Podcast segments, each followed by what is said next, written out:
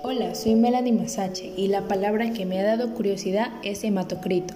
El hematocrito es el porcentaje que ocupa la fracción sólida de una muestra de sangre anticoagulada al separarse de su fase líquida.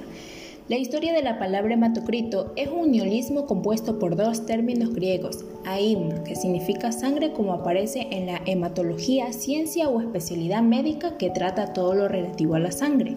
El término hematocrito fue acuñado en 1861 por el fisiólogo y profesor Magnus Blix. El sitio donde fue extraída esta información es de la página Diccionario Etimológico Maestría Fitoterapia Aplicada de la Universidad de Chile. Un ejemplo donde se puede utilizar esta palabra es el valor normal de hematocritos está normalmente entre el 40 y 50%.